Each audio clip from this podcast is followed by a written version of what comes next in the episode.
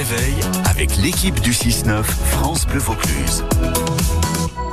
Et notre rendez-vous euh, écologique naturellement Vaucluse euh, qui nous emmène, qui vous emmène, comme je vous le disais ce matin, à Lille sur euh, la Sorgue, commune qui réfléchit à un nouveau moyen de, de chauffer certains de ses bâtiments. Elle envisage un, un réseau de chaleur et c'est ce qu'on voit justement avec le maire de, de la commune, Pierre Gonzalves.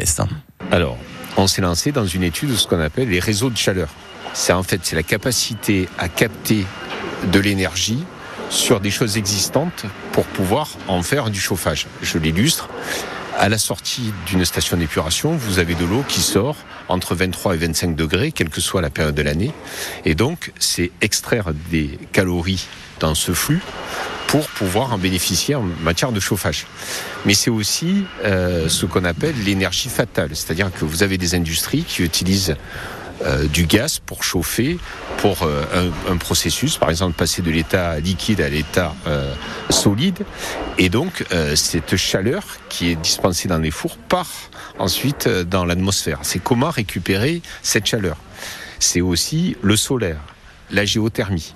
Donc l'idée qu'on développe à sur la sorgue mais dans bien des endroits, c'est comment arriver à mutualiser tous ces flux d'énergie dans une boucle de chauffage qui servirait à des équipements publics, mais aussi à, par exemple, du logement social.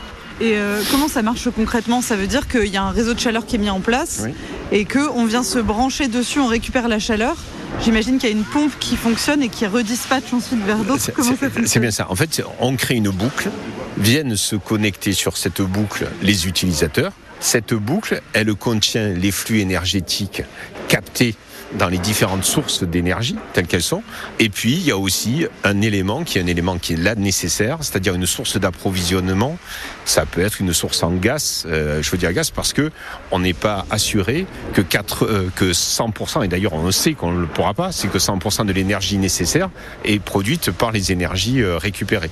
Donc, ça, ça peut fournir combien de collectivités, combien d'entités?